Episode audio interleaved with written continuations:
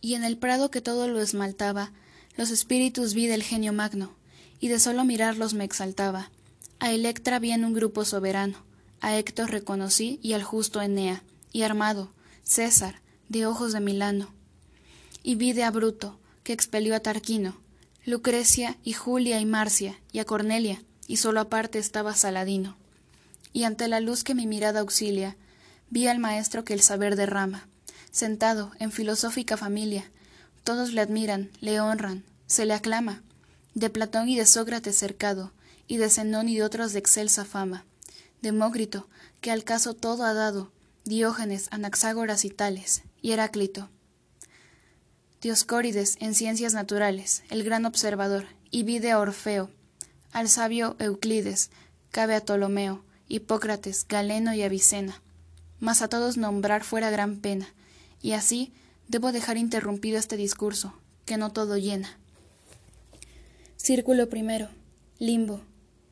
Antes del cristianismo ellos nacieron, no adoraron al Dios omnipotente, y uno soy yo de los que así murieron. Así reza Virgilio, mientras con el alma en la garganta toma la delantera para sumergirse en el primer círculo del infierno. Un trueno resuena y despierta al poeta de su letargo, indicándole que la travesía por el infierno continúa. En su cabeza resuena la frase Bajemos a ese mundo ciego. El despertar se produce en medio de un abismo de llantos y lamentos, un abismo que era oscuro, profundo y nebuloso, que aun hundiendo de fijo la mirada, no alcanzaba su fondo tenebroso. Su guía le ordena bajar y seguir su pisada. Detrás de él consigue cierta seguridad que lo obliga a continuar, dejando detrás el miedo que lo hace querer huir. El poeta, con el corazón desbocado y el cuerpo tembloroso, le cuestiona si el bajar a ti te espanta, y el quién a mi pecho infundirá sosiego, haciendo una clara referencia a uno de los mayores miedos del ser humano, y también haciendo referencia a una corriente que, aunque surgió siglos después, podemos ejemplificarlo perfectamente con esto el miedo más grande del ser humano, lo que no conoce, algo que no puede describir, algo que está más allá de sus límites, de sus conocimientos, de su capacidad. Virgilio contesta que aquello que lo aqueja y lo hace palidecer como un niño es la angustia. Esto no es más que un sentimiento relacionado con el miedo mencionado anteriormente, la nada. Y aquí es donde entra el existencialismo, porque la angustia no es pena, no es dolor, no es tristeza ni llanto, es miedo, es miedo a la nada.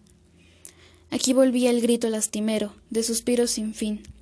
Y así descienden al primer círculo, donde están todos aquellos que no pecaron, ni el cielo los maldijo, no tuvieron una mala vida, no fueron malas personas, al contrario, eran mujeres, hombres, niños, todos ellos tuvieron vidas felices, inocentes, plenas, pero nunca recibieron el sacramento del bautismo. Al igual que los grandes poetas y guerreros antes mencionados, nacieron antes de la época cristiana, no recibieron las aguas bautismales, por lo tanto, no eran considerados dignos de subir al paraíso, por más que hubieran tenido vidas ejemplares. Aquella es su culpa, y su castigo es desear sin esperanza, es aferrarse a un anhelo vacío, y vagar con sollozos, sabiendo que merecen algo mejor, sabiendo que tuvieron una buena vida, dedicada a sus familias, a su trabajo, dedicada a esparcir amor, paz, dedicada a hacer el bien tanto para ellos como para los demás, pero que simplemente por nacer en la época equivocada les fue retirado ese derecho. Virgilio menciona que jamás ha subido un alma de ese lugar hacia el paraíso, lo cual hace que el pecho del poeta se sienta pesado, con una tristeza y una pena que no puede ser descrita más que con las miradas que dirige a los cientos de almas que ve a su alrededor, vagando, esperando en algún momento poder subir al paraíso, poder recibir la recompensa que tanto anhelan por una vida buena, por una vida ejemplar. En el círculo aparecen cuatro grandes maestros para Virgilio, Homero, hacia el frente, con su espada y con actitud arrogante, muy parecido a Aquiles. Horacio, Ovidio y Lucano complementan el grupo. Muestran su admiración por el maestro y alaban su manera de equilibrar el arte y la ciencia a la par, de dedicar su vida a, esas, a estas dos ramas tan, tan equilibradamente. Honremos al altísimo poeta. Su sombra vuelve a hacernos compañía, clamó una voz y se cayó discreta. Míralos en su gloria fulgurante, menciona el maestro. Así comienza a describir a los cuatro poetas, empezando por Homero, el poeta soberano. Cada uno cree merecedero el nombre que me dio la voz aislada, maestro. Esto menciona Virgilio cuando lo honran con lo que él llama un sentimiento placentero.